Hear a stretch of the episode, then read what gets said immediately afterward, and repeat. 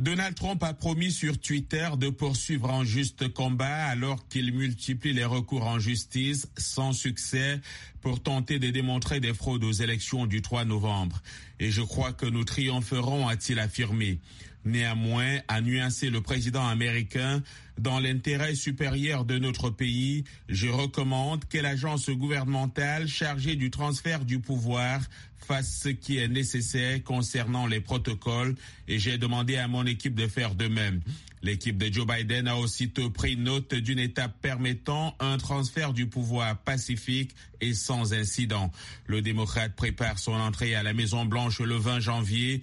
Il a annoncé hier plusieurs nominations dans son futur gouvernement, dont Anthony Blinken comme futur chef de la diplomatie américaine ou encore Janet Yellen pressentie au Trésor.